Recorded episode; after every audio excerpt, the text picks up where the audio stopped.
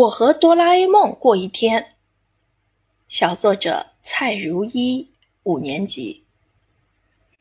早上我从睡梦中醒来，发现书桌的抽屉摇摇晃晃的，打开一看，呀，一个漩涡出现在抽屉里。紧接着，哆啦 A 梦就出现在我面前，我又惊又喜。哆啦 A 梦告诉我，刚才的漩涡是他打开的任意门，他有一天的时间可以陪我玩儿。我连忙拿出铜锣烧招待哆啦 A 梦，他吃了一会儿，满足的拍拍肚皮，对我说：“想去哪里玩啊？走！”他从口袋里掏出两个竹蜻蜓，我们一人一个，从窗户飞了出去。我们径直飞到游乐场，这可是我期盼已久的地方。哆啦 A 梦陪我坐了过山车、小飞机、海盗船，不知不觉半天就过去了。哆啦 A 梦说。我们去远处看看吧。我们飞越几座大山，看见许多孩子在农田里干活。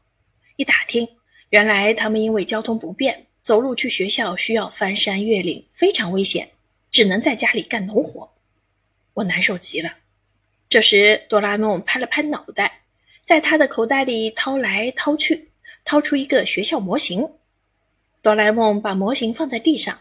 眼前立刻出现了一所真实的学校，孩子们先是瞪大眼睛，接着就开心的又唱又跳，纷纷感谢我们。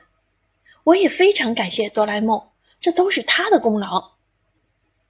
太阳快落山了，我依依不舍地和哆啦 A 梦告别。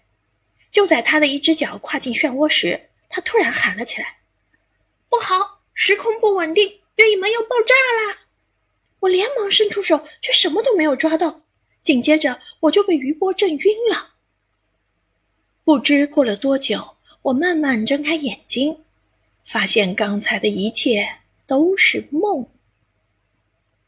看着桌上相框里的哆啦 A 梦照片，我暗下决心，要像哆啦 A 梦一样乐于助人。